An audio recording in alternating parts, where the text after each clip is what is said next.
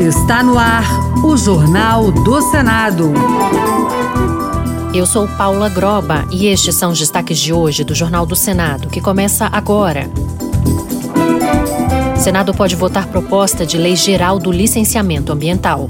Projeto sobre comercialização de plasma humano enfrenta impasse entre senadores. Fixação de mandatos para ministros do Supremo Tribunal Federal divide opiniões no Senado. Boa noite.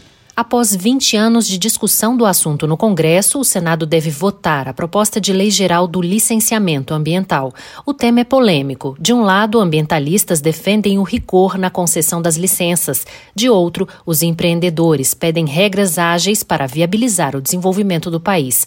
A reportagem é de César Mendes. O licenciamento ambiental está previsto na Política Nacional de Meio Ambiente e na Constituição mas falta ainda uma lei federal para tratar da matéria, que segue apenas uma resolução de 1997 do CONAMA, além de leis estaduais e decretos. Em debate há 20 anos no Congresso, o assunto é polêmico porque deixa em lados opostos os ambientalistas, que defendem rigor na concessão das licenças, e os empreendedores, que pedem regras ágeis para viabilizar o desenvolvimento do país.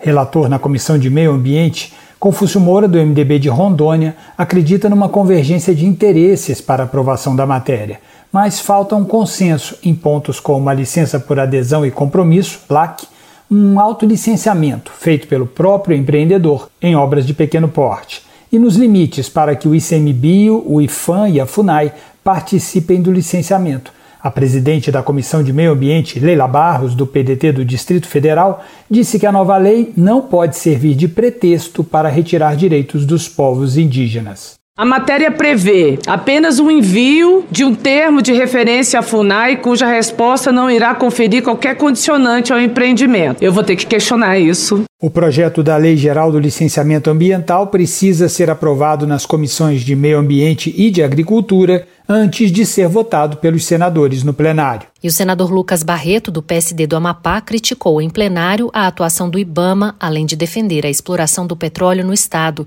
Ele questionou as informações divulgadas pelo órgão ambiental sobre um possível vazamento de petróleo a 438 quilômetros da costa do Amapá.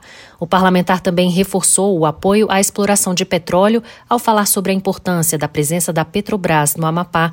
Lucas Barreto disse que a atividade é essencial para o desenvolvimento da região e criticou o tempo de resposta das autoridades em situações de emergência ambiental. A movimentação de embarcações na nossa costa tende a aumentar. Agora, precisamos mais do que nunca da presença da Petrobras no estado do Amapá pois ainda existem os riscos dos navios que descem o Amazonas com óleo dos poços de Urucum. E eu não irei parar de defender a prospecção e a exploração de petróleo na costa do Amapá. Isso é essencial para o povo do Amapá. Já o senador Luiz Carlos Reis, do Progressistas do Rio Grande do Sul, pediu um amplo debate sobre o enfrentamento à seca, especialmente os problemas que vêm ocorrendo na região amazônica. Ele disse que um projeto desenvolvido em municípios gaúchos pode servir de modelo para enfrentar a escassez hídrica em todo o país. Acrescentou que o armazenamento de água garante a irrigação adequada nos períodos de estiagem, evitando perda de produção. Em 63 municípios, levantaram quase 10 mil pontos de barramento, 10 mil pontos, que eu posso produzir água que sobra no inverno e falta no verão para irrigar mais de 3 milhões de hectares. Essa é uma saída que eu tenho para o Brasil inteiro. Heinz lembrou que nos últimos 150 anos o Brasil registrou uma diminuição considerável dos níveis de água em rios e lagos, tornando necessário reforçar a atenção à chamada Agenda 2030. O parlamentar destacou que líderes mundiais já estão discutindo medidas que são de extrema importância para o país, uma vez que o Brasil se destaca como grande produtor de alimentos. A proposta que trata da comercialização do plasma humano será votada em plenário somente após a solução de um impasse. O senador Marcelo Castro, do MDB do Piauí, apontou uma divergência entre o texto aprovado pela Comissão de Constituição e Justiça e as informações divulgadas e registradas nas notas taquigráficas da reunião. Quem explica é a repórter Bianca Mingotti. A proposta de emenda à Constituição que trata da comercialização do plasma humano ainda não será votada pelo plenário. O senador Marcelo Castro, do MDB do Piauí, apontou uma divergência entre o texto aprovado pela Comissão de Constituição e Justiça e as informações registradas nas notas taquigráficas. Ele citou a alteração no parágrafo 6 que dispõe sobre a iniciativa privada. Ele afirma que os senadores aprovaram que as empresas vão atuar em caráter complementar e o relatório indica que elas poderão atuar, o que, para ele, é sinônimo de que não atuarão. No meu entendimento, e segundo as notas taquigráficas, nós aprovamos uma coisa e o parecer trouxe outra coisa. A relatora da PEC, Daniela Ribeiro, do PSD da Paraíba, ressaltou os pontos garantidos com o texto, como o fim do monopólio da fabricação de medicamentos derivados do sangue humano pela Hemobras. O presidente do Senado, Rodrigo Pacheco, aguarda uma nova decisão da CCJ para a votação da proposta em plenário. O senador Hamilton Mourão, do Republicanos do Rio Grande do Sul, pediu a mobilização da sociedade após a Polícia Federal desencadear uma operação para investigar acusações sobre o planejamento de um golpe de Estado após as eleições de 2022. Para o senador, a operação está sendo misturada a outras investigações, como a que apura fraude no cartão de vacinação do ex-presidente Jair Bolsonaro, com o objetivo de suprimir a oposição política no país, inclusive o principal partido de oposição, o Partido Liberal, PL. Nós estamos caminhando para a implantação de um regime autoritário de fato no país. O que se vislumbra nessa onda de prisões e apreensões é a intenção de caracterizar as manifestações da população como fruto de uma conspiração golpista, desqualificando toda e qualquer forma de protesto. Já o senador Flávio Dino, do PSB do Maranhão, criticou as propostas de fixação de mandatos para os ministros do Supremo Tribunal Federal, diferentemente do senador Plínio Valério, do PSDB do Amazonas, que defende a fixação de oito anos para o mandato de ministros do STF.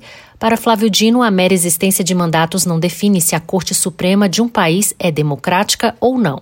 Nesse sentido, ele exemplificou o caso dos Estados Unidos, onde os membros do seu Tribunal Supremo permanecem no exercício dos seus cargos por mais de 30 anos, sem restrição alguma de tempo de permanência ou de teto de idade.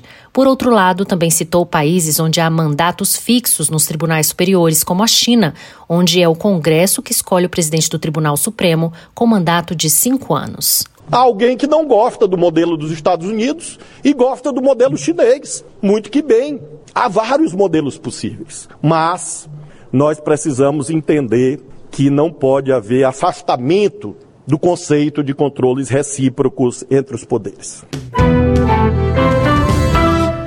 Pela primeira vez, o Manual de Comunicação da Secretaria de Comunicação Social do Senado terá uma versão impressa. A publicação está disponível na Biblioteca do Senado a preço de custo e a versão digital gratuita estará disponível no site do Senado. Repórter Júlia Lopes. A SECOM do Senado Federal lançou este mês a versão impressa do Manual de Comunicação da Secretaria de Comunicação. A primeira versão foi lançada em 2012, mas agora é a primeira vez que terá uma edição física, que pode ser adquirida ao preço de custo na Livraria do Senado, onde também está disponível uma versão para download gratuito.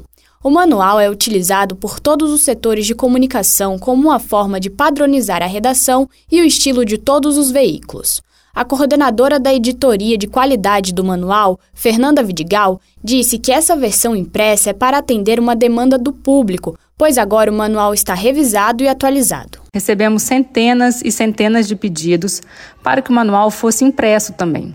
Jornalistas, revisores, professores, servidores de outros órgãos públicos reconheceram a qualidade do material e passaram a usá-lo como guia no trabalho, nos estudos e assim gostariam de tê-lo também numa versão impressa. É então com alegria que atendemos agora a essa demanda do público com uma versão amplamente revisada e atualizada do manual. A área mais visitada do site do manual são as normas de redação e estilo. Também foi atualizada e conta com mais explicações detalhadas e exemplos práticos sobre regras gramaticais, tudo em conformidade com o Acordo Ortográfico de 1990.